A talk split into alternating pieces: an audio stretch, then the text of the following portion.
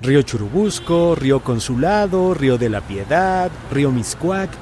¿Cómo fue que los más de 70 ríos que algún día bañaron a la Ciudad de México se convirtieron en arroyos vehiculares? Según sabemos por nuestras clases de historia, si algo sobraba en el Valle de México era agua. Por ello, los aztecas fundaron la Gran Tenochtitlan sobre un lago y con sorprendente planeación la dotaron de canales navegables y superficies de cultivo flotantes, también conocidas como chinampas. Sin embargo, ya en tiempos de la colonia española, los habitantes de la capital se enfrentaron a un creciente problema, las inundaciones. Así que la mejor solución que se les ocurrió fue secar los lagos y reencauzar los ríos.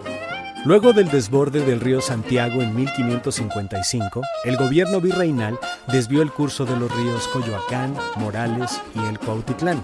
Ya para el siglo XIX, la amenaza de más inundaciones nos orilló a desviar los ríos Tacubaya y Xola. Estos desembocarían en el Canal Nacional, después llamado Río Piedad. En el siglo XX continuaron su tarea con los ríos de los Remedios, Consulado, Tlalnepantla de la Piedad y Churubusco. Hasta ahí la solución parecía razonable. Sin embargo, las autoridades no contaban con que el aumento descontrolado de la mancha urbana convertiría aquellos flujos cristalinos en drenajes, basureros, es decir, pestilentes e infecciosas formaciones acuosas, por lo que no tuvieron otro remedio que entubarlos.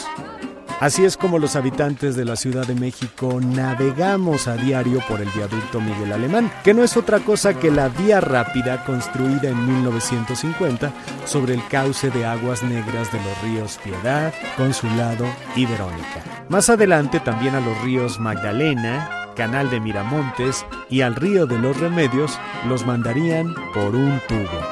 Este último daría paso al anillo periférico. Pero no todo está perdido.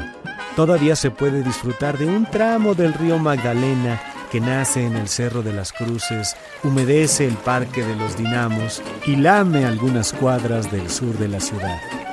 Y como una gran ironía, la urbe que nació amamantada por lagos y ríos hoy enfrenta graves problemas de escasez de agua. La Ciudad de México podrá quedarse sin agua en poco tiempo y llegaría el temido día cero, fecha en donde el líquido faltaría y sería insuficiente para todos los que habitan en esta entidad. A pesar de todo, las inundaciones continúan.